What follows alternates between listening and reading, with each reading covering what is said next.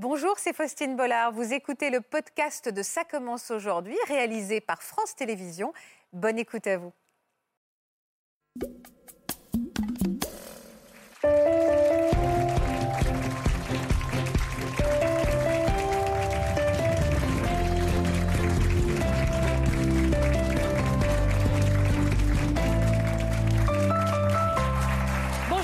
Et merci de nous retrouver pour cette émission en direct comme chaque vendredi. Merci d'être au rendez-vous. C'est un chiffre dont on vous parle absolument tous les jours, un chiffre effrayant. Depuis le début de l'année, écoutez bien, elles sont 137 femmes à avoir perdu la vie sous les coups de leurs conjoints. Parce qu'on n'en parlera jamais assez de ces milliers de femmes qui vivent dans l'horreur. Trois aujourd'hui, trois d'entre elles ont voulu témoigner sur ce plateau. Témoigner pour elles, mais aussi témoigner pour les autres, pour toutes celles qui sont plus en mesure de le faire, on peut le dire. Cette violence doit absolument s'arrêter. Il est urgent d'en parler. C'est notre rôle aujourd'hui d'en parler sur France 2. Merci d'être au rendez-vous de Ça commence aujourd'hui.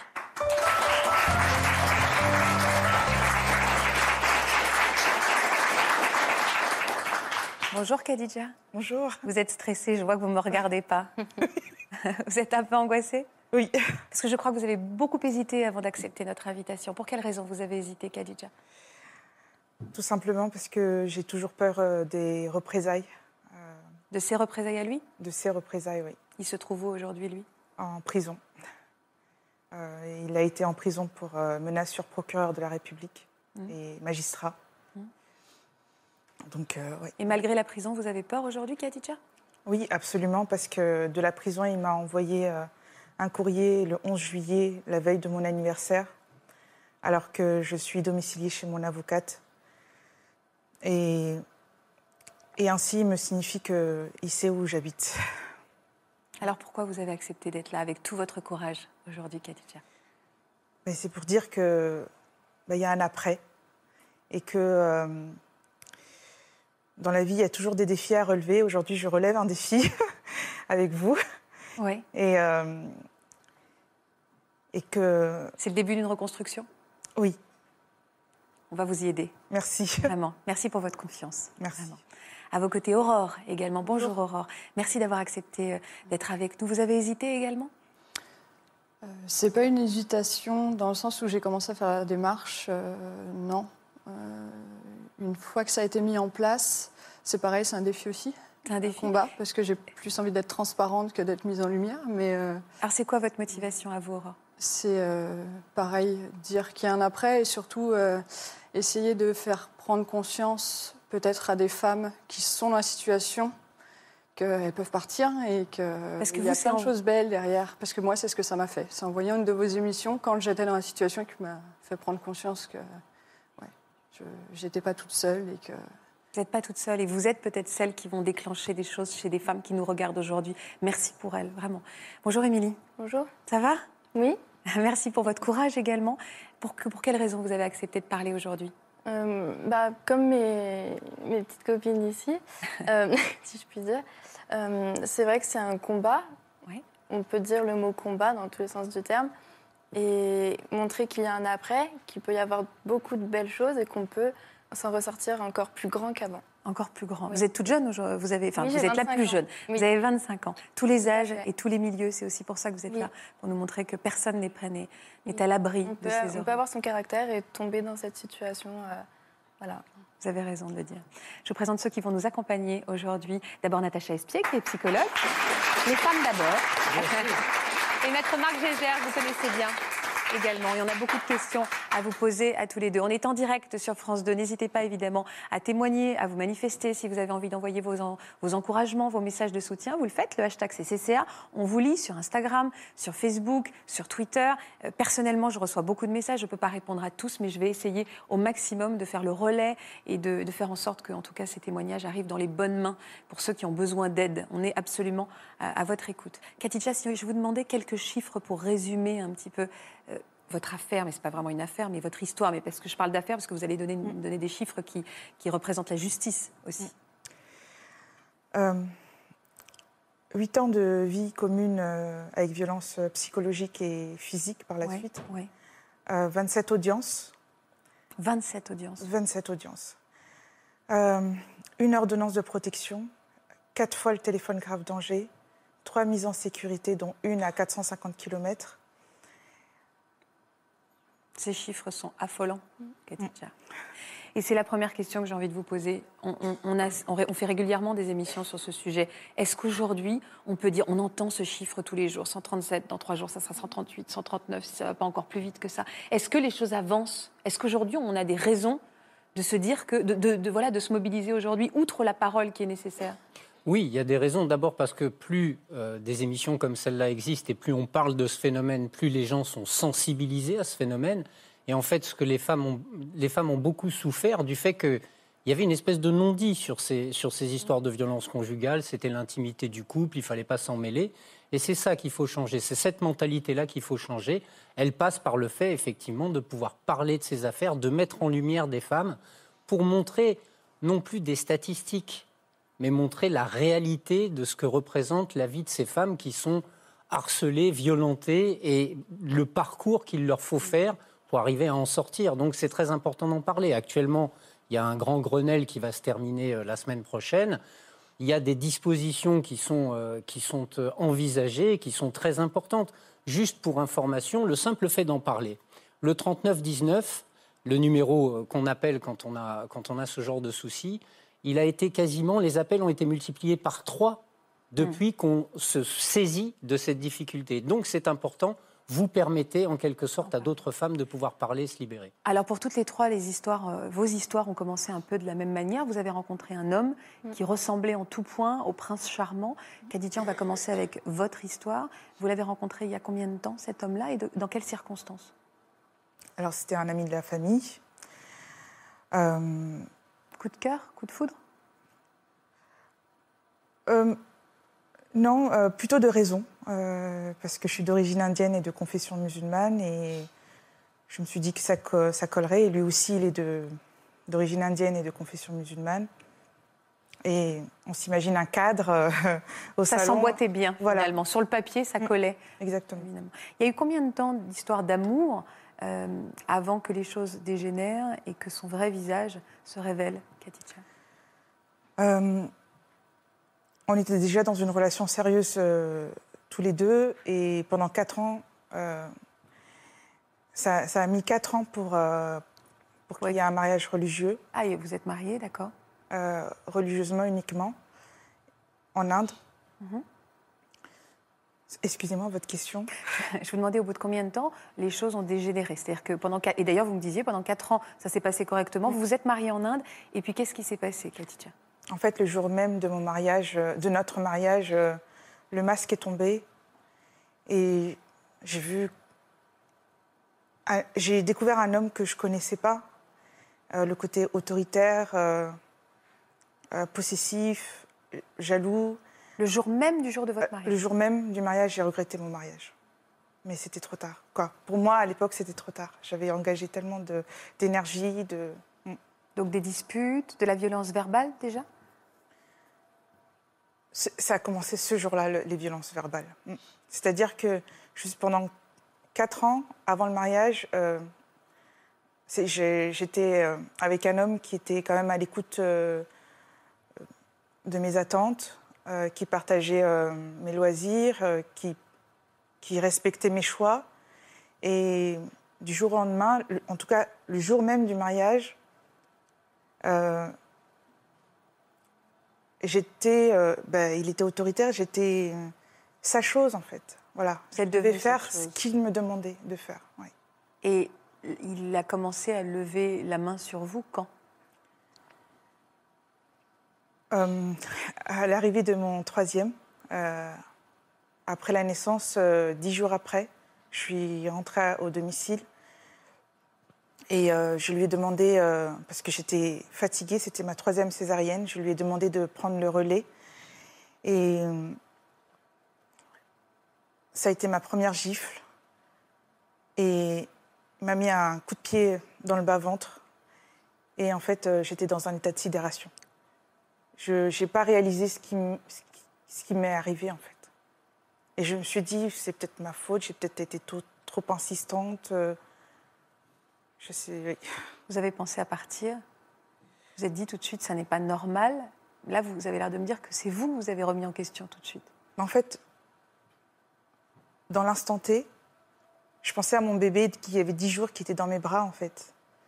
Et je me suis dit, euh, bah, en fait, il aurait pu tomber. Dans l'instant T, c'est ce que j'ai pensé. C'est tout.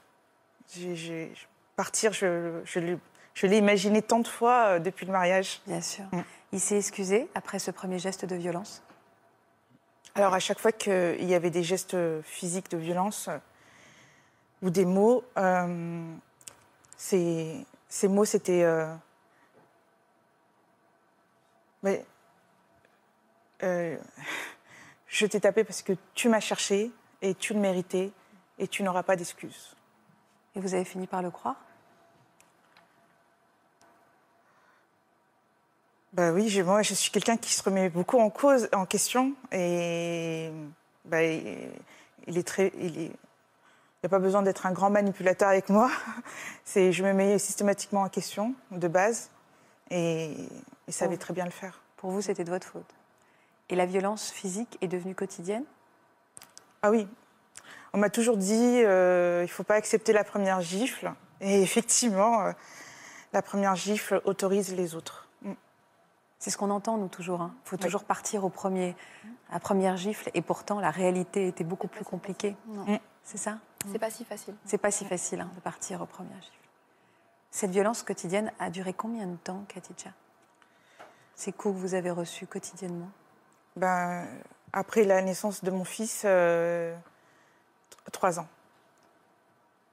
Trois ans où il vous a frappé tous les jours, Non, pas, je, je peux, je peux pas dire tous les jours, mais régulièrement. dès qu'il y avait un climat de tension, euh, bah, la gifle elle partait en fait. La gifle où c'était euh, il fait de la boxe taille et, et en fait euh, il m'impressionnait et il, il tapait dans les murs et c'était du placo à l'époque et il y avait plein de trous euh, dans le mur du salon. Mm. Et vos enfants le voyaient, tout ça? Étaient le témoin de tout ça? Oui, ça, la plupart du temps, ça arrivait euh, en présence des enfants. Et euh, forcément, j'ai. Ben, je me dis, lui, il est dans la violence, moi, il faut que je sois dans l'apaisement pour les enfants. Et, et que si je monte ou s'il tombe, bah, ça va dégénérer. Donc, euh, eh ben, j'essayais de l'ignorer et de m'occuper des enfants euh, quand ça pouvait arriver. Et, et ça l'énervait davantage parce que comme j'ignorais sa violence, eh ben, ça s'intensifiait. Et il y a eu la fois de trop. Oui. Est-ce que vous pouvez me la raconter? Euh, c'était le 16 juin 2013, je me rappelle encore comme si c'était hier. C'était un dimanche euh, de fête des pères. Euh, je lui avais demandé, parce que la veille, je m'étais. J'ai toujours travaillé à temps plein. Oui. Et j'avais besoin aussi de, mes- de mon week-end. Et comme je m'étais occupée de samedi des enfants, je lui ai dit de pren- prendre le relais le dimanche. Et comme d'habitude, euh, bah, il ne s'est pas réveillé. Monsieur était parti pour la grasse matinée.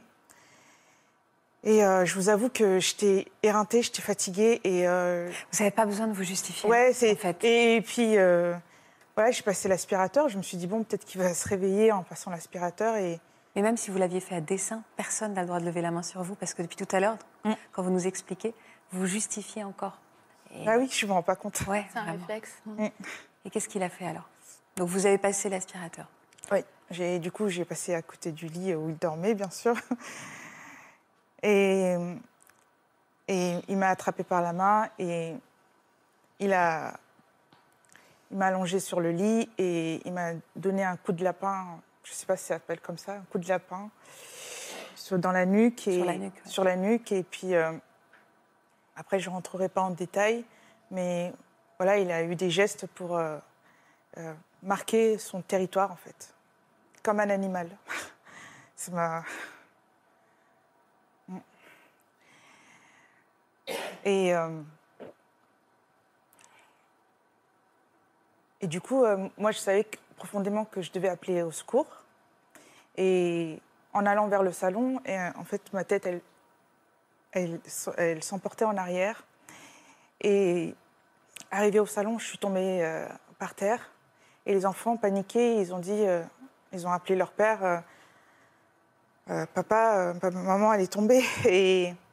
Il est venu euh, violemment en disant, en mettant un coup de pied dans, mes jambes et en disant, arrête de faire la comédie.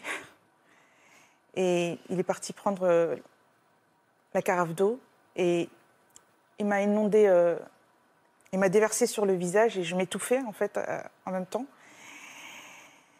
Et il m'a soulevé par euh, en dessous des, aisselles, quoi, et il m'a collé contre le canapé, et euh, il m'a donné deux gros gifles.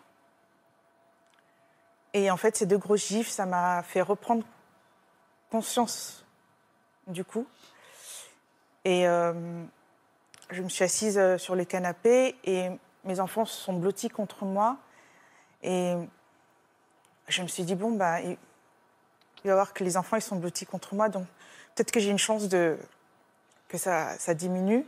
Ben, en fait, non.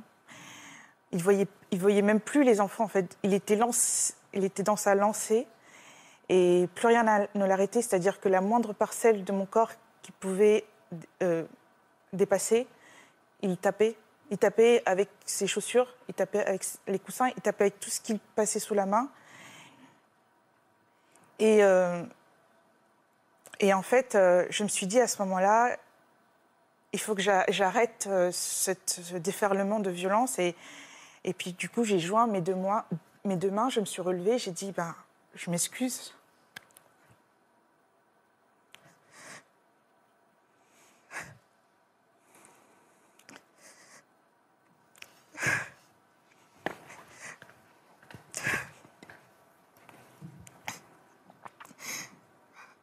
Parce que je voyais la mort en fait. Je savais plus comment l'arrêter. Et du coup, euh, euh, du coup, euh, je... il m'a craché dessus en, en disant t'es qu'une merde. Et en fait, jusqu'à présent, il m'avait transpercé le cœur avec ses mots, il m'avait transpercé mon corps. Mais là, en portant ces mots et ce geste, il avait transpercer mon âme.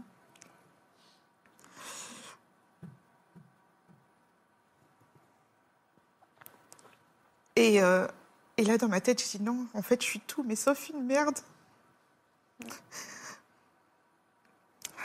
Et euh,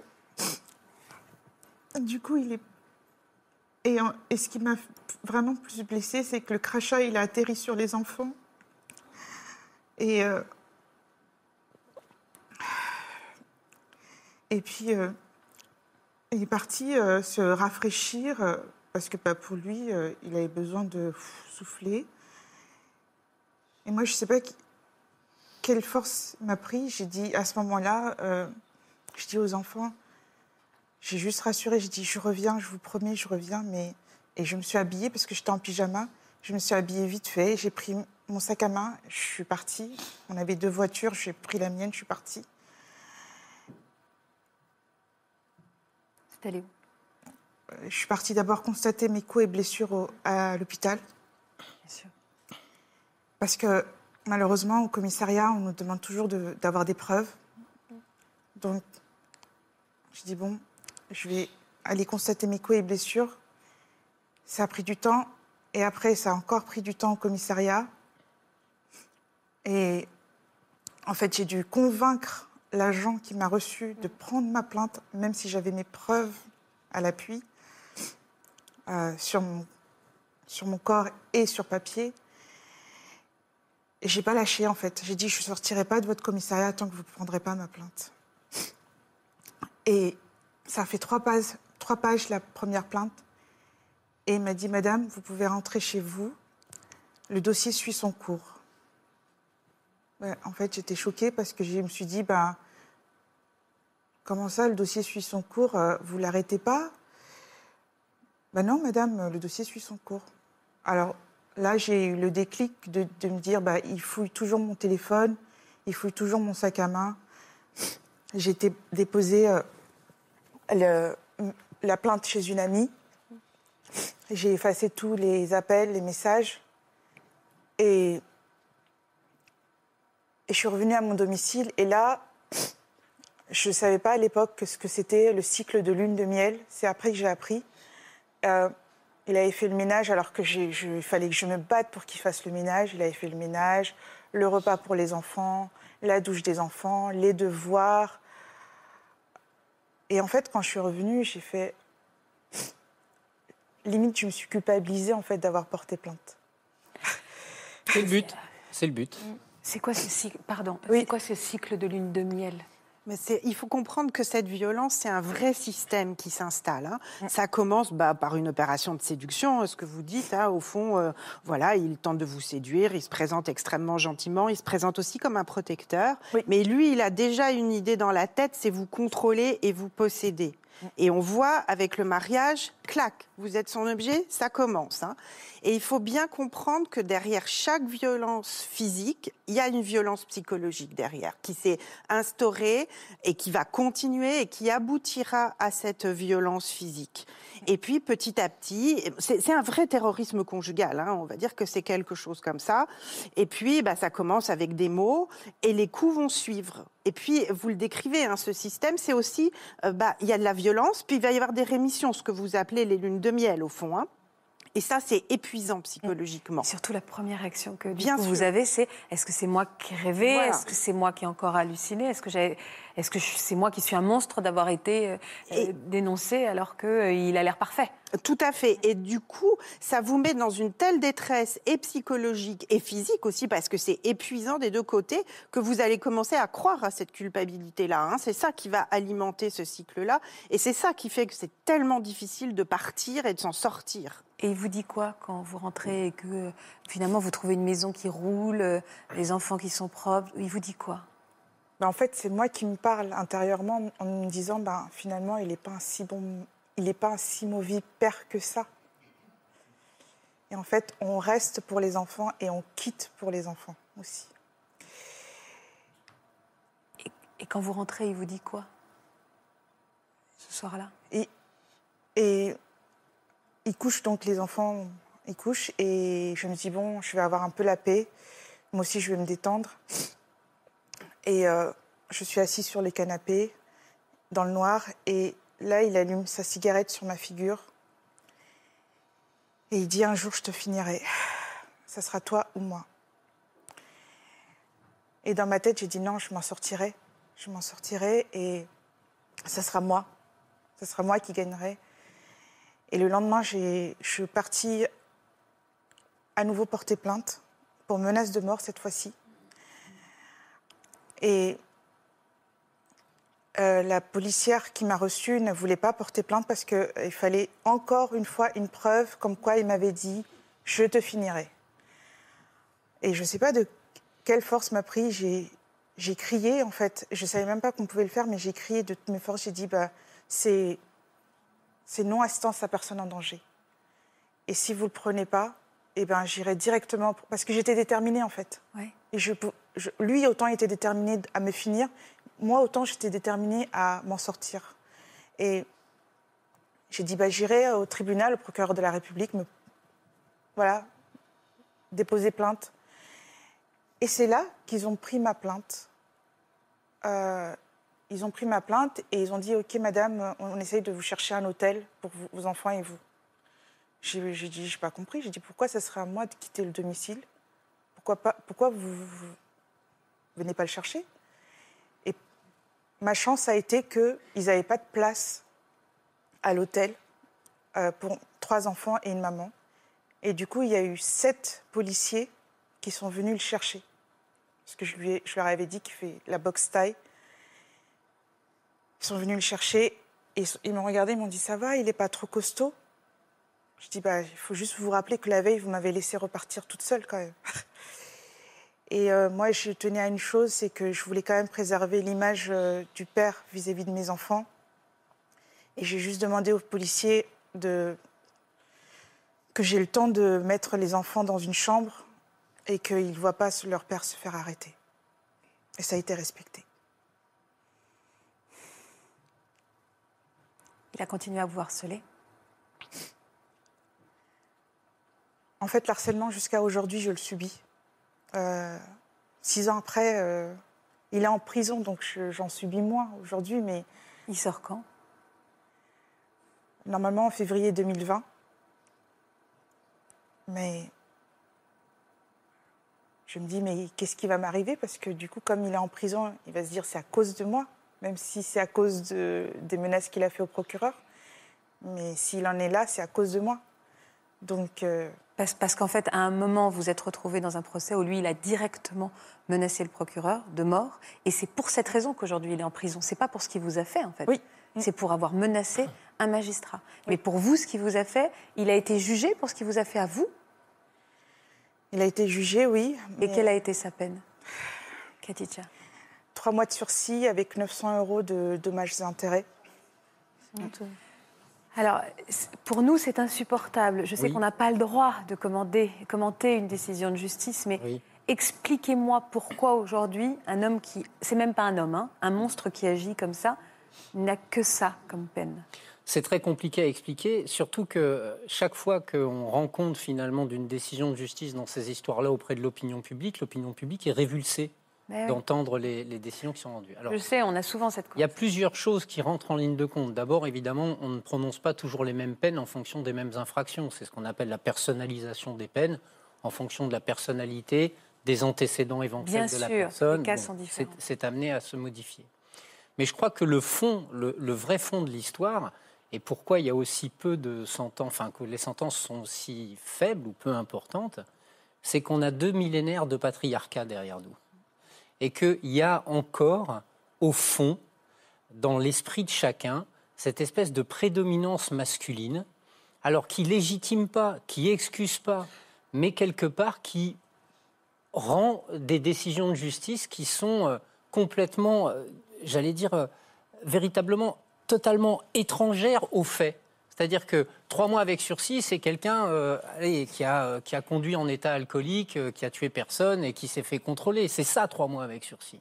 Donc entendre avec de telles souffrances qu'il y a une, une réponse judiciaire qui est celle-là, je comprends qu'on puisse être à la fois ulcéré, scandalisé et surtout pas du tout rassuré. Et puis, dernière observation, et celle-là, c'est pas commenter une décision de justice, mais c'est un constat. Six ans de violence, trois mois avec sursis. Une phrase prononcée à une juridiction devant un magistrat, 11 mois ferme. Il y a quelque chose qui nécessite une réflexion là-dessus. La réflexion passe par la parole et c'est ce qu'on fait évidemment aujourd'hui. Et, euh, et on a aussi envie de comprendre l'aspect psychologique de ces hommes. Qu'est-ce qui fait qu'à un moment, on en vient à se comporter comme ça Encore plus loin, on est tous évidemment en compassion totale avec ces trois femmes.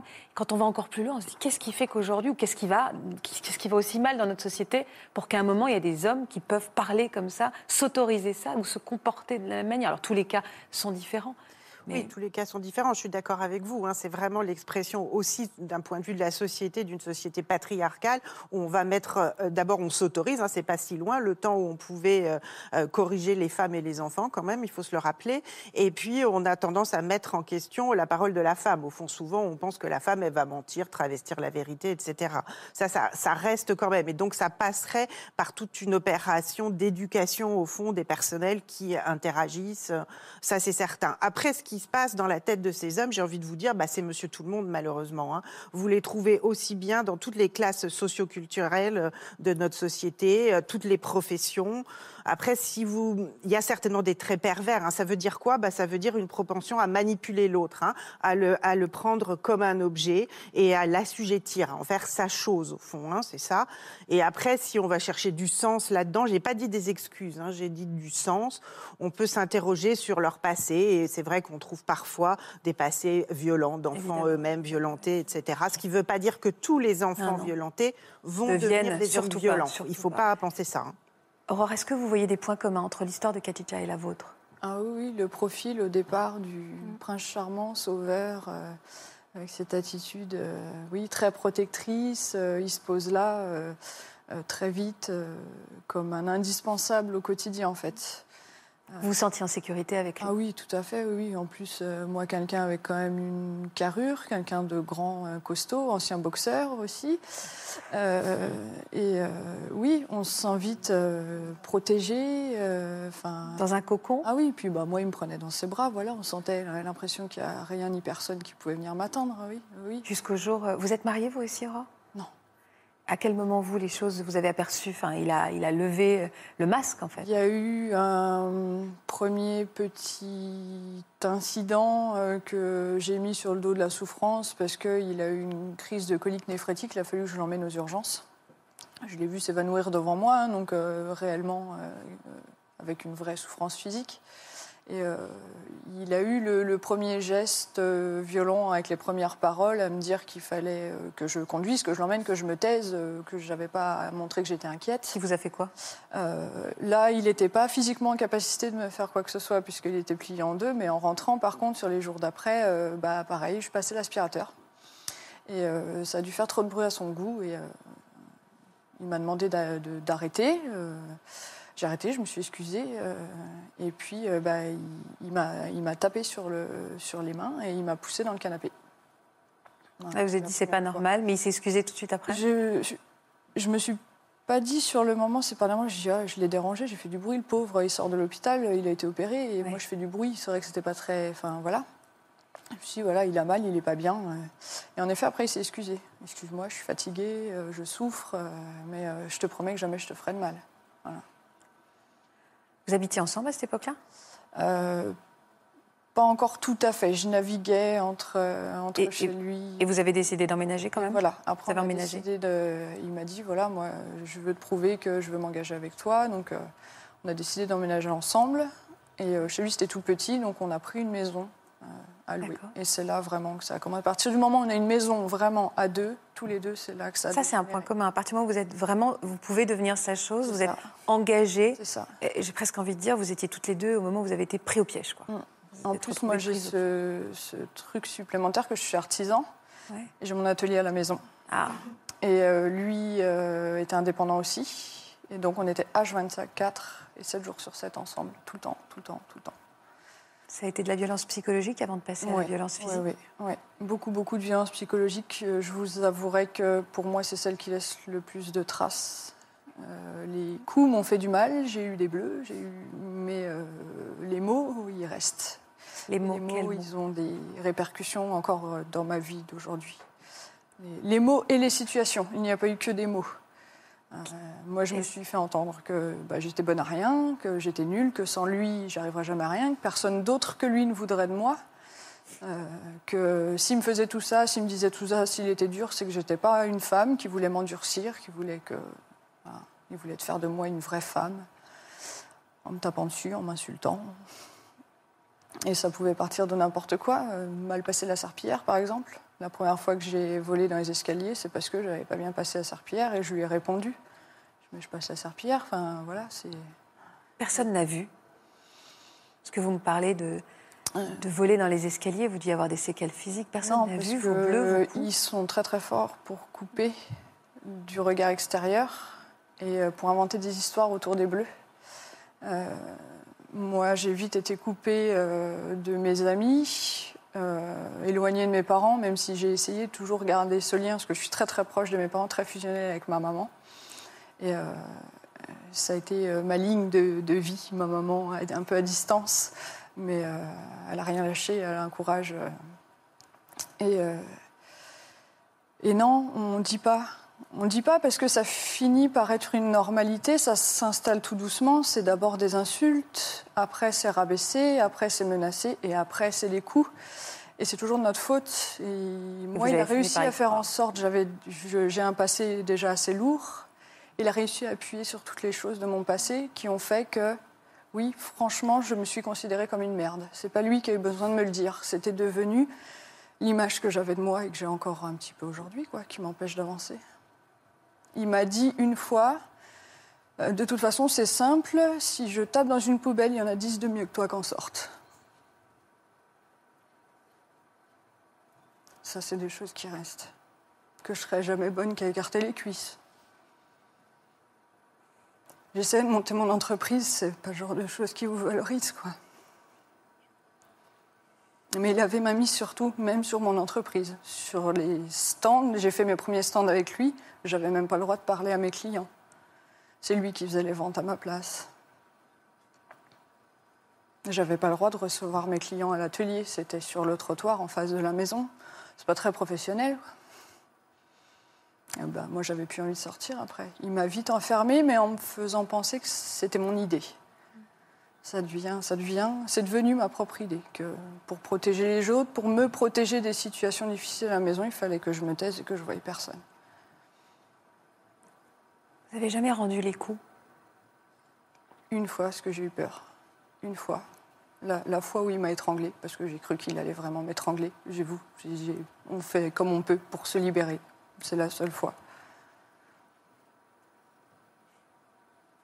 Parce que Il y avait des rituels dans les coups. Est-ce que parfois vous, les, vous finissiez par les voir arriver Ces Ah oui. crises de. Ah oui, parce que alors ça a été en deux secondes un regard euh, inexplicable, noir, et un visage euh, qui changeait, devenait un monstre. En deux secondes. En deux secondes. Mais en deux secondes, il pouvait basculer. Moi, il pou- une fois, il m'a, il m'a, j'ai une pathologie à une épaule. Il m'a boxé sur cette épaule, en sachant très bien. Il m'a demandé en mariage juste après. Il m'a dit si tu es capable de supporter ça et d'être toujours là, qu'est-ce que tu dois m'aimer Épouse-moi? Ah, moi, je crois plus au prince charmant. hein. Et vous répondiez quoi à ce moment-là? Rien, rien, on peut rien répondre. Moi, j'ai passé des, des heures. euh, il avait des crises au départ qui duraient une heure, deux heures. Et puis après, c'était des demi-journées, des nuits. Et ça a fini par des journées entières où je pouvais plus me mettre nulle part dans la maison sans qu'il vienne me harceler. C'était pas toujours des coups, hein, mais euh, je pouvais plus aller à l'atelier, je pouvais pas aller dehors. Il me suivait, il me suivait et il venait. euh, La nuit aussi, la nuit aussi. il m'empêchait d'aller me coucher. J'allais me coucher sur autorisation. C'est-à-dire que lui montait se coucher. Des fois, il s'enfermait à clé. Et je recevais un texto. Viens te coucher, mais je veux pas te voir, je veux pas t'entendre, je veux même pas t'entendre respirer.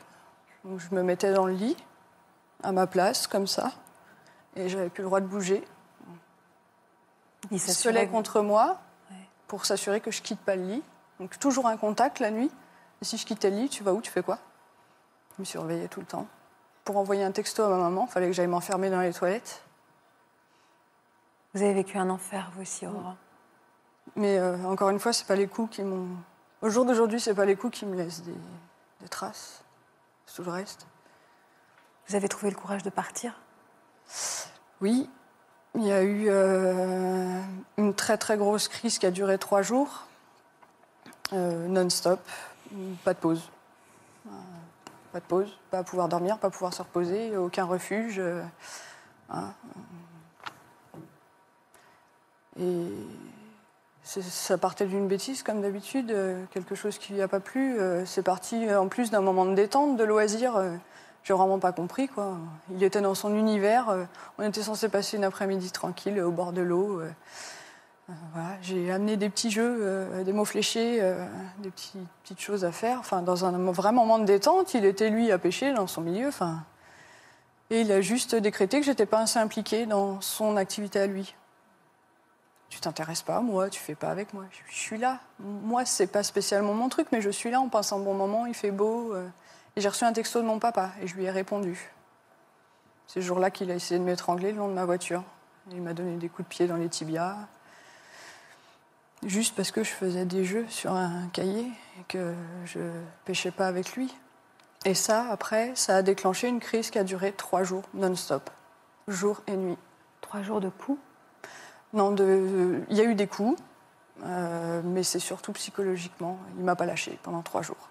C'est là que vous êtes parti pour la première fois? Euh, c'est là que j'ai pris conscience. euh, Pendant ces trois jours, j'ai des amis qui sont passés à l'improviste, juste faire un petit coucou comme ça.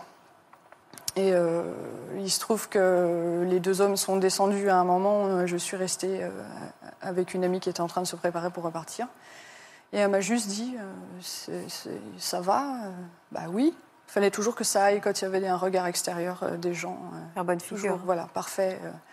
Euh, et si je vous montrais quoi que ce soit, derrière, une fois les gens partis, euh, c'est une catastrophe. Et là, elle m'a dit Non, mais je te reconnais pas, c'est pas toi. Il y a un truc. Elle m'a juste dit ça. Je dis si ça commence à se voir, même quand j'essaie de prendre sur moi, que je dis rien, que je fais bonne figure, que euh, c'est que vraiment il y a quelque chose. Et au terme de ces trois jours, euh, le gros déclic, c'est qu'il a menacé de me noyer mon chien. On ne touche pas aux gens que j'aime et on ne touche pas à mon chien. Vous étiez prêt à supporter tout pour vous, Je mais suis pas pour partie les pour autres. sauver mon chien. C'était mon déclic. J'ai sauvé mon, ma boule de poil. Même lui, ça le rendait malade quand il me tapait dessus. Il se rendait malade physiquement? Oui, mon chien, il vomissait quand je me faisais taper dessus. Tellement ça le mettait dans un état de stress. Il y a des mots qu'il supporte plus l'entendre. Vous dites putain à la maison, le chien s'en va. Ah, vous avez fait quoi? Vous l'avez pris votre chien et vous êtes parti? Alors j'ai pris la décision après ces trois jours de, que là, oui, il fallait vraiment que je parte. C'était un mardi, j'ai envoyé un message à ma maman en disant là c'est aujourd'hui, là je m'en vais. Euh, J'essaye d'organiser dans la journée euh, une façon de partir. Et il bah, faut trouver le bon créneau. Déjà, il faut réussir à organiser les Ah. choses sans qu'ils s'en rendent compte. Ah, vous parce échappez surveillent tout le temps. Donc, euh, à savoir que ça faisait déjà un moment que j'avais une petite valise qui était prête dans un coin, au cas où, hein, ça trotte dans la tête. hein. Y a des passages où j'étais prête juste à monter dans ma voiture, à dormir dehors, n'importe où.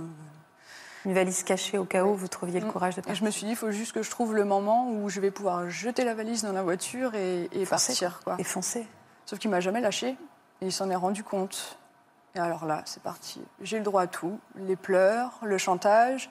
Je peux pas vivre sans toi. euh, si tu pars, moi, je suis plus rien. Chantage au suicide. Euh, mais tu sais, si je suis comme ça, c'est parce qu'on m'a diagnostiqué une tumeur cérébrale. Euh, il est passé partout, partout. Des moments où, bah, puisque tu n'es plus là, moi, eh ben, je vais aller avaler ma boîte de médicaments. Il était accro aux anxiolytiques. Il est monté à l'étage, il a été. euh, tr- j'ai entendu des bruits, j'ai dit non, il va. J'ai basculé dans un truc où j'ai fini par m'inquiéter pour lui. Je suis restée près de lui, parce que pour moi, il s'était drogué, il allait. Mettre fin à ses jours. Et à un moment, je lui dis juste Attends, je descends, je vais chercher un verre d'eau. Je, vais... je me suis dit Je vais profiter que là, s'il est dans les vapes, à... partir. à partir. Et puis j'appellerai les pompiers sur la route qui viennent le voir, euh, qui viennent l'aider. euh, Mais je vais partir entre temps. Sauf qu'il n'avait pas pris les comprimés. Donc bah, il, là, il a basculé dans le côté ultra violent pour pouvoir me garder. Il vous a frappé ce jour-là? Il m'a frappé, il m'a tenu par les poignets, il m'a secoué. euh, fait- il avait une carrure, euh, il, il avait ce, ce truc de m'enserrer, de me serrer très, très, très, très fort. Mais là, c'est pas un câlin. hein. Vous avez l'impression qu'il va vous broyer. C'est euh, et je sais plus comment à un moment il y a une porte de sortie. C'est très symbolique, mais j'ai décroché le portrait de ma jument. J'ai pris mon chien, mon sac à main et j'ai été m'enfermer dans ma voiture. Sauf que le fallait- portail était fermé. Alors vous avez fait quoi pour ouvrir le heure. Parce que parce qu'il a, vous étiez donc enfermé, mais lui il était dehors. Il savait, enfin il vous a vu partir? Euh, J'ai réussi euh, à me faufiler. euh, Je, vous- je- je vous avoue qu'à ce moment-là, c'est un peu brouillon. Ouais. C'est très instinctif. On- Et là vous avez pu partir, mais si le portail était fermé, vous avez fait comment? Bah, je suis restée dans ma voiture. Et il m'a séquestré une heure et demie dans ma voiture, à me menacer avec un vieux pot d'échappement de moto. Alors que vous étiez enfermé dans votre voiture. Mm. J'étais enfermée dans ma voiture avec mon chien. Et, Et au bout d'une heure et demie, vous avez fait comment alors? Euh, ben, en fait, il a un peu tout essayé. Dès que j'attrapais mon téléphone portable, il devait se douter que je voulais appeler quelqu'un. Moi, j'ai ma maman depuis le matin qui m'envoyait des textos pour ça, ça va, euh, ça se passe comment? Et là, je pouvais plus lui répondre. Donc, je pense qu'elle commençait vraiment à s'inquiéter. Je me suis dit, si vraiment ils s'inquiètent, euh, ils vont finir par débarquer euh, avec mon père et puis ceux qui vont me prendre. Donc, euh, au bout d'un moment, il va falloir que ça se décante. Et il a mis le pot d'échappement dans la roue de ma voiture pour m'empêcher de rouler avec. Puis, comme après, il n'y a plus rien sous la main, il l'a repris, menaçait de casser la vitre de ma voiture avec. Et j'ai dit, mais là, il faut qu'il se passe quelque chose. Bah, j'ai enfoncé le portail. Bah ouais. Et il m'a poursuivi en voiture. Vous a poursuivi en voiture Comme dans les films, pareil. Des queues de poisson, à me serrer dans les champs. euh, J'ai appelé les- les- la gendarmerie pendant qu'il me poursuivait. Et je pense que c'est parce qu'il m'a vu au téléphone qu'il a lâché l'affaire. Et j'ai porté plein de jours là. J'étais directement à la gendarmerie. Et vous avez été écouté Entendu Ah, je suis, par contre, moi, je suis tombée sur une équipe de gendarmerie. Franchement, je voudrais vraiment les remercier. Euh, ils ont été extraordinaires. Et il a été, Extraordinaires. et il a été condamné? Oui. À combien? Alors, il faut savoir qu'on a été deux à porter plainte, puisque quand son ex-compagne euh, a appris que j'allais porter plainte, elle est venue me soutenir. Elle a porté Ah. plainte aussi. Elle s'est libérée aussi. Alors Elle ça, c'est une de mes grandes victoires pour elle. Bien sûr, vous pouvez C'est être un fier. vrai bonheur. Et, euh, et oui, il a été condamné. Alors, il a eu euh, 12 mois de prison, dont 8 avec sursis, donc 4 mois avec aménagement de peine en ferme, et 24 mois euh, de mise à l'épreuve avec obligation de soins. Et vous n'avez jamais eu de contact avec lui depuis? Ah si, il n'a pas lâché l'affaire tout de suite. hein. Vous avez refait votre vie ou pas, Aurore? Oui, Ouais, hein? Ouais. Depuis combien de temps? Euh, J'ai rencontré euh, mon super-héros il y a un peu plus de deux ans. C'est un homme bien, non? Ouais, c'est le parfait opposé. C'est le parfait opposé. Je suis aussi là aujourd'hui pour lui parce qu'il n'a pas à payer pour tout ça. Comme moi, il reste des séquelles. Je veux pas que lui. C'est quelqu'un d'extraordinaire. Ça fait du bien de l'entendre que vous avez trouvé quelqu'un de bien, parce que c'est dur. hein. Ouais. On l'embrasse, cet homme-là, oui. cet homme bon et cet homme bien. Et je l'aime très fort. ouais. Je voulais juste dire quelque chose parce que j'ai l'impression que là, Aurore nous décrit quelque chose qui est central pour que les gens comprennent. Vous savez, dans, dans ces histoires, c'est toujours mais pourquoi vous êtes resté C'est ça. Alors, en fait, elle a parfaitement. Par décrit pitié, arrêtez de dire aux femmes pourquoi vous êtes restés. C'est horrible. hein. Mais pourquoi elle reste? Parce que le comportement de cet homme fait qu'elle n'existe plus. Elle, elle est même plus la merde, et pardonnez-moi l'expression, mais la merde qu'il lui dit. Donc elle n'a plus d'existence pour elle. Vous vous rendez compte qu'elle part pour sauver son chien. C'est pas que je reste, c'est que je suis tellement annihilée en ma qualité de personne, je n'existe tellement plus que je vois pas très bien pourquoi je me préoccuperais de moi. Et c'est ça qu'il faut que les gens comprennent. C'est pas bah t'aimes les coups, tu restes. Et c'est ça qui est affreux parce que c'est aussi ça qui se véhicule dans les commissariats et dans les gendarmeries. Enfin, madame, ça fait trois ans, pourquoi maintenant? Et c'est ça qui est compliqué. Et moi, ce que j'entends, c'est cette reconstruction possible aussi, Natacha. C'est possible. Et ces trois femmes courageuses et si dignes, elles en sont la preuve. On peut s'en sortir. Bien sûr qu'on peut s'en sortir et heureusement. Alors ça passe aussi par la reconnaissance de- du statut de victime. hein. Ça n'a pas l'air très joli comme mot, mais victime, ça veut dire que vous n'y êtes pour rien. Euh, ça veut dire que c'est lui qui est le coupable. Et ça, je pense que c'est primordial. Et puis après, à partir du moment où vous commencez à pouvoir sortir, à déjà à comprendre que c'est pas un système normal, bah, c'est le début. C'est le début de la reconstruction. Vous êtes sorti du statut d'objet dans lequel il vous cantonne. Vous redevenez une personne, une personne qui dit bah non, c'est plus possible. Même si ça va être difficile, eh ben, vous allez pouvoir vous en sortir à ce moment-là. Et bien sûr qu'une reconstruction est possible. Puis euh, moi, il y a eu cette fierté de réussir que derrière, en- je suis partie le 4 octobre, le 8, j'ai trouvé un appartement, j'ai réussi à faire les démarches pour avoir mon RSA, je me suis débrouillée. Sans lui, j'ai réussi, à- avec toute l'aide de mes parents, mais j'ai réussi à... C'est fou parce que quand vous le dites, vous des droites. Ah oui, Vous, tout d'un coup, vous relevez parce fierté qu'en fait, c'est une de vos fiertés. Comme au jour d'aujourd'hui, à chaque fois que je fais un stand, et que, parce que je le croise très souvent, et à chaque fois que je fais un stand et qu'on est au même endroit et qu'à la radio de la foire, par exemple, on dit qu'il y a mon petit atelier qui est là, que je suis là, que c'est une vraie fierté. ouais. Quel conseil vous, auriez envie de donner euh, Je vous pose la question à toutes les trois aux femmes qui nous regardent. euh, des conseils pratiques. Je voyais Khadija qui dit Moi, je suis allée à l'hôpital, j'ai fait reconnaître euh, les coups, je- il fallait qu'il y ait des traces et des papiers. Euh, Qu'est-ce que vous avez envie de leur dire à ces femmes qui sont en ce moment dans la détresse que vous avez vécue toutes les trois? réussir à parler à quelqu'un. Parlez, parlez. Il faut réussir à parler à quelqu'un. Un- un- traitant. N'importe qui. Un médecin, les n'importe qui. Mm. Émilie, Attester les coups, faire Ouais. attester les coups. vous l'avez fait, vous? J'avais que des photos. moi. Ça suffit pas, les photos, pour attester les coups Bah, les photos, elles sont pas datées par définition. elles bah, ne On voit quand est-ce qu'elles ont été prises sur un téléphone. Oui, c'est compliqué. Enfin, vous savez, ce qui est compliqué, c'est c'est que, encore une fois, ces démarches, elles nécessitent de la part des officiers de police judiciaire. Il y en a qui sont particulièrement bien formés, spécialisés. Ce qu'il faudrait, c'est qu'il y en ait au moins deux dans chaque brigade et qui soient dédiés à ça. C'est-à-dire qu'ils comprennent le phénomène, qu'ils comprennent le système. Et quand quelqu'un vient avec des photos, Madame, les photos, ça suffit pas. Venez, on vous emmène à l'hôpital.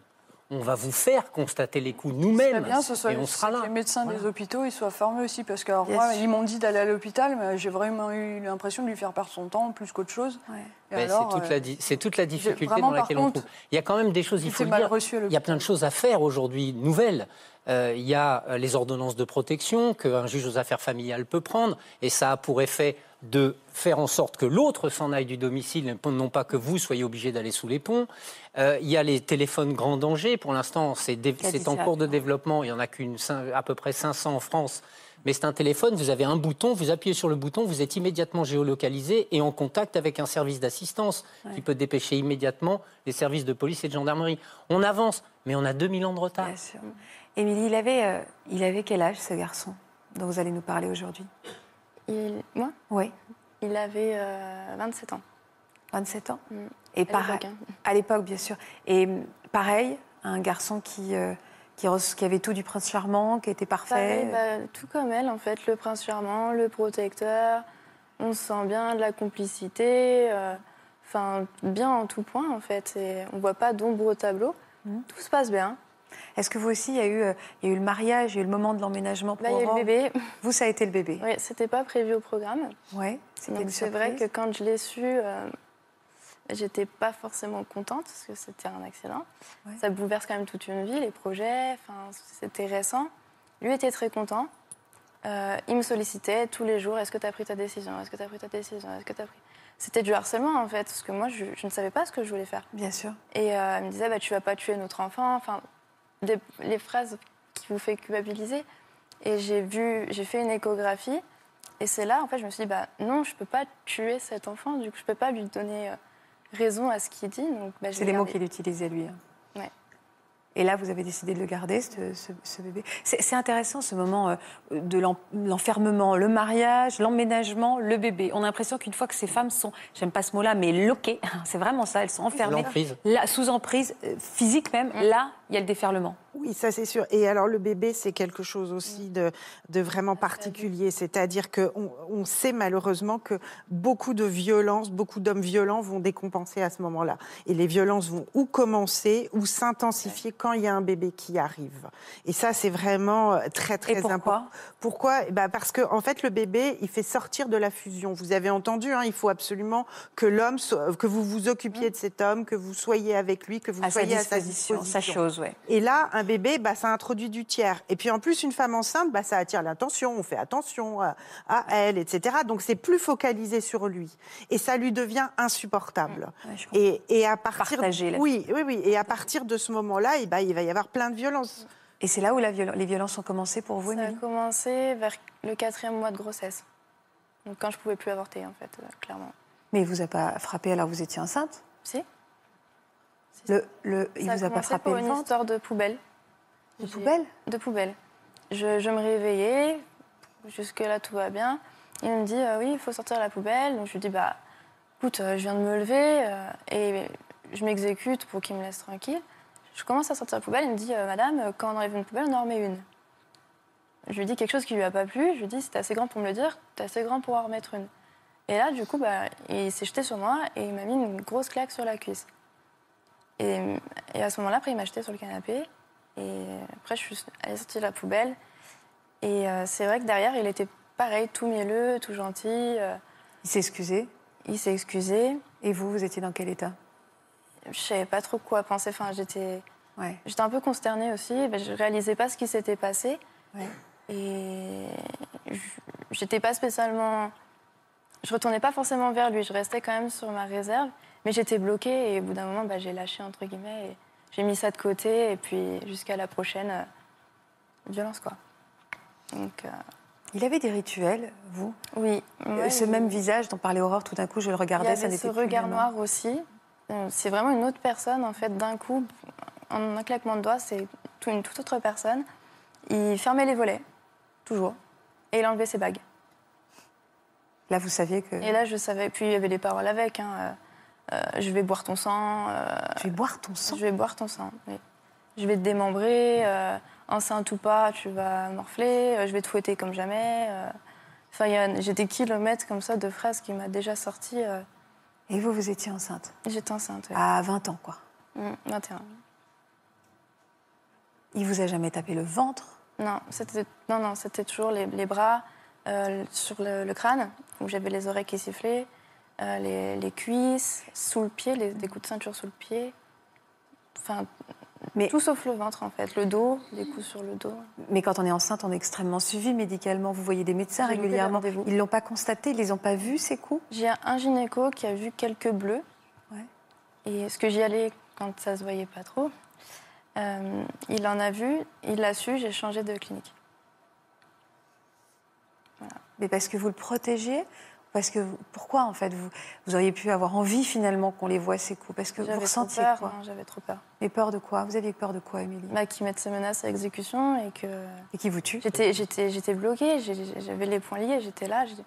Je pouvais pas partir. Enfin, c'était pas possible. Vous aviez peur qui vous tue Oui. Bah, j'ai pensé plusieurs fois qu'il allait me tuer. Tout à fait. Vous en avez parlé à personne, Émilie? À une amie, euh, trois semaines avant d'accoucher, je me suis coupée bêtement, je faisais la vaisselle. Je suis allée dans une pharmacie. Et à ce moment-là, je sais pas pourquoi, j'ai écrit à une amie. Je lui ai envoyé les photos de mes bleus. Il me surveillait, à savoir qu'il surveillait mon téléphone, il surveillait le moindre de mes faits et gestes, à qui je parlais, ce que je faisais, où j'allais. Un peu comme. euh, Et euh, du coup, je lui ai envoyé, je lui ai dit écoute, garde ça, bien précieusement, on ne sait jamais ce qui peut se passer. Et j'ai tout enlevé de mon téléphone. Ne m'écris pas, ne- garde juste ça en fait.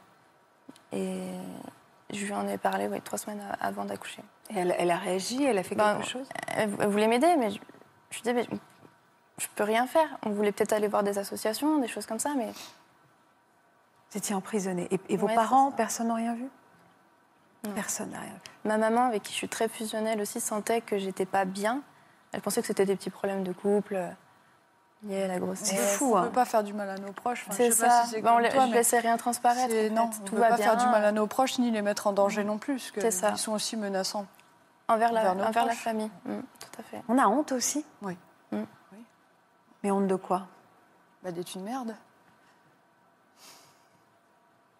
Parce que c'est ce qu'on de rabâche laisser toute la journée. aussi. Non, c'est parce que après, c'est l'image qu'on a de nous. Bien C'est- sûr. C'est pas ce qu'on nous. Vous vous sentiez plus bactère aussi, Émilie Il n'a pas réussi. euh, En fait, là où c'était un peu. euh, Il n'a pas réussi à me faire sentir que j'étais une, une merde et que. euh, Comment, vous- comment vous dire ça Euh, Il me violentait parce que je ne pliais pas à ce qu'il voulait que je sois et que je fasse. Donc en fait, il intensifiait ses coups parce que j'étais trop têtue, c'est ce qu'il disait, et que je n'étais pas à sa botte et que je ne pliais pas. Eh oui, résistante. Ouais, c'est Ouais. ça. Comment ça C'était pour refaire mon éducation. Est-ce que quand votre pe- petit garçon une petite fille Un garçon. Quand votre petit garçon est arrivé, est-ce que les choses se sont apaisées ou ça a été pire? Euh, alors, quand mon petit garçon est arrivé, je suis rentrée de la maternité un lundi. C'est ça. Le mercredi matin, j'ai ouvert la porte à deux policiers qui, ouais, ouais, en civil devant moi. Alors, vous Non, n'avez jamais porté monsieur. plainte? Non, il me demande où est monsieur. Il était tranquillement en train de boire son yop devant la télé. J'avais le mon fils dans les bras, j'étais en train de lui donner à manger. Et euh, de là, bah, il commence à lui poser beaucoup de questions, je ne vais pas rentrer dans les détails. Et euh, la police me dit bah, Vous saurez pourquoi on l'arrête euh, cet après-midi, quand vous serez convoqué au commissariat. Mais arrêtez Donc, voilà, monsieur s'en va avec la police. Moi, je suis là avec mon enfant toute seule le matin. Donc, entre 10h et 14h, euh, ça mouline. Euh, ça me parle de couteau, enfin bref. Et du coup, je vais au commissariat. Donc, il me pose des questions sur mon quotidien, sur euh, comment ça se passe, comment il est, comment. Je dis, bah, il est un peu colérique. euh, J'essaie de pas trop en dire. Enfin. Et de là, au bout d'un moment, bah, ils me disent que ça va pas me plaire. Je, je me doute, si je suis là, c'est c'est quand même par là. Ils me disent, bah, monsieur est, est accusé, donc aurait commis euh, un viol à votre domicile le soir même de votre accouchement. Donc là, je le regarde et oh, j'avais pas de réaction parce qu'en fait, je savais qu'il était capable de faire ce genre de choses. J'étais pas étonnée au vu de son comportement au quotidien. Et ça, le policier m'a regardé. Je pense qu'il attendait une réaction. Et il me dit, bah, vous en pensez quoi? Bah, j'ai haussé les épaules. Enfin, il n'y a aucun mot qui est sorti à ce moment-là. Je l'ai regardé, j'ai fait bah. Voilà. Et pour vous, vous saviez que c'était possible. Ça m'a pas étonnée. Il a été arrêté, enfermé. Il a été arrêté, il a été mis en détention provisoire criminelle. Et c'est à ce moment-là que j'ai été déposé plainte. Et il n'est pas jugé encore. Je sais pas. Et mais vous, je vous suis avez pas des... partie civile, donc je sais pas. Mais vous, est-ce que vous avez porté plainte vous après pour ce qui vous avez Oui, fait j'ai porté plainte quelques jours après. Donc c'est là où j'ai annoncé à tout le monde euh, bah, ce qui se passait. J'ai appelé mon frère jumeau. Je lui ai dit Kevin, euh, écoute, euh, faut qu'on aille au commissariat porter plainte. je lui ai dit, j'ai annoncé comme ça. Et euh, c'est là qu'on a porté plainte. Et euh, au début, j'avais un certificat de 7 jours d'ITT que j'ai fait réestimer par un médecin légiste. qui a porté à 30 jours d'ITT. Oui. Donc c'était des... Il est passé en comparution immédiate? Tout à fait. Et comment il s'est comporté? Pas très bien. Euh, il a gentiment remercié le lobby des féministes, sans qui il ne serait pas là aujourd'hui. Ah oui, quand même. Voilà, oui. Mm. oui. Euh, je me fais mes bleus toute seule. Je suis sadomasochiste, accessoirement. Donc c'est moi qui me fais mes bleus. Euh, tout dans la provocation. Il a interrompu euh, la présidente. enfin, voilà. Un- Une scène de théâtre. Ils sont forts pour nous faire porter le chapeau, en fait. Moi, il a sorti à mes parents, pareil, que j'étais hystérique et que je me donnais des coups de poing. Oui. C'est... Il est en prison actuellement, cet homme-là? Il est sorti Il est sorti? il y a un an et demi. Vous avez plus jamais eu de contact avec lui? Il essaye. Il essaye? Mhm. De quelle par le manière? biais des réseaux sociaux, forcément. Et quand je, je m'enlève des réseaux sociaux pour être tranquille, il écrit à ma famille. Donc je fais exprès de laisser, d'avoir mon compte en fait pour qu'il puisse défouler sa haine dessus et ne pas. Parce qu'il solliciter continue ma à, vous, quand il rentre en contact avec vous, c'est à nouveau pour continuer à vous insulter et à vous Non, rabaisser c'est pas menaçant. C'est pas menaçant. Mais oui, mais le simple fait qu'il rentre en contact avec nous, c'est violent. Psychologiquement, c'est violent. Et ils ont, il a le droit, il a le droit légalement de rentrer en contact. Et normalement, il doit avoir euh, fait l'objet dans sa condamnation d'une interdiction d'entrer en contact avec vous de Oui. quelque manière que ce ça, soit. j'ai eu une ordonnance de protection, j'ai eu, euh, dans les conditions de son sursis, qu'il a eu deux ans, dont un an ferme, un an avec sursis et deux ans de mise à l'épreuve, Mhm. avec obligation de soins, pareil. Et euh, il a, oui, il a des interdictions, mais moi j'arrête de me battre euh, au niveau judiciaire, puisque j'ai été portée plainte une fois pour ça pendant mon ordonnance de protection. Le policier ne voulait pas prendre ma plainte, il disait que c'était pas légitime de, de porter plainte parce qu'il m'écrivait sur les réseaux sociaux. Alors j'avais une ordonnance de protection. Juste profiter cinq secondes. Aucun officier de police judiciaire ne peut refuser de prendre une plainte, quelle qu'elle soit. Il n'en est pas le juge. Je sais ce que je dis. Donc quand on vous dit je ne vais pas prendre votre plainte, bah, vous dites bah écoutez vous avez le numéro du procureur de la République, on va l'appeler tout de suite et en général ça se calme. Et puis c'est vrai que c'est très, c'est très prenant euh, au niveau, à tout niveau. Il faut reparler, il faut tout redire, les faits, les Ouais, c'est preuves. très lourd, ouais, bien sûr. Euh, c'est long psychologiquement, émo- enfin, à tout point financièrement. Bien sûr. Mine de rien, c'est coûteux.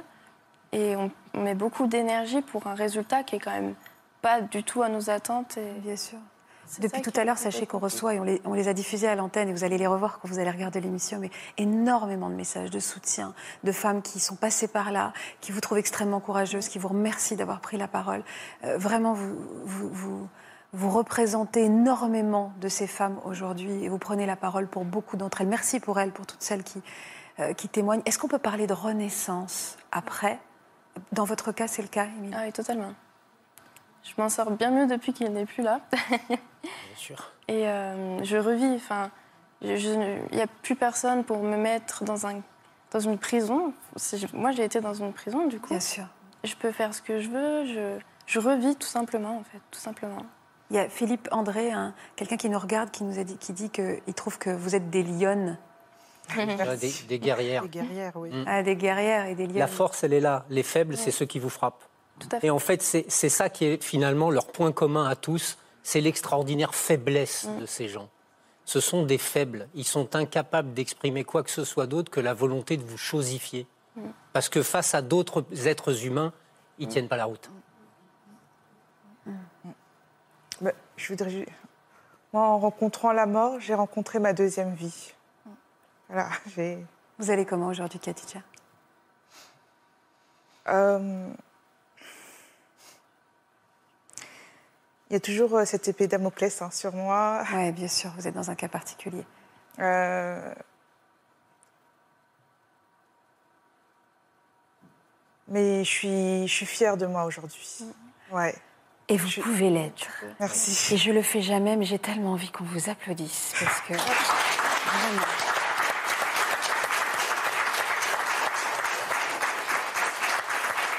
Et vous savez, vous n'avez pas besoin d'applaudir vous, parce qu'on vous applaudit, vous. Et pardon, mais euh, c'est ma manière à moi de vous prendre dans mes bras.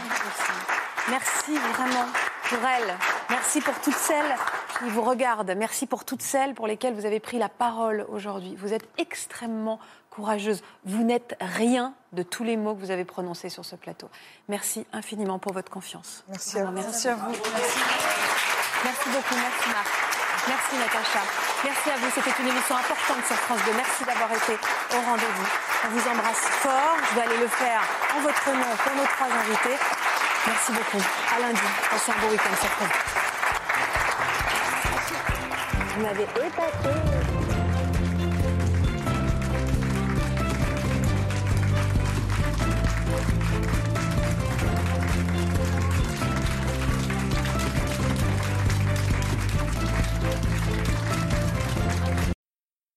Voilà, j'espère que ce podcast de Ça commence aujourd'hui vous a plu. Si c'est le cas, n'hésitez pas à vous abonner. Vous pouvez également retrouver l'intégralité de nos émissions sur France.tv.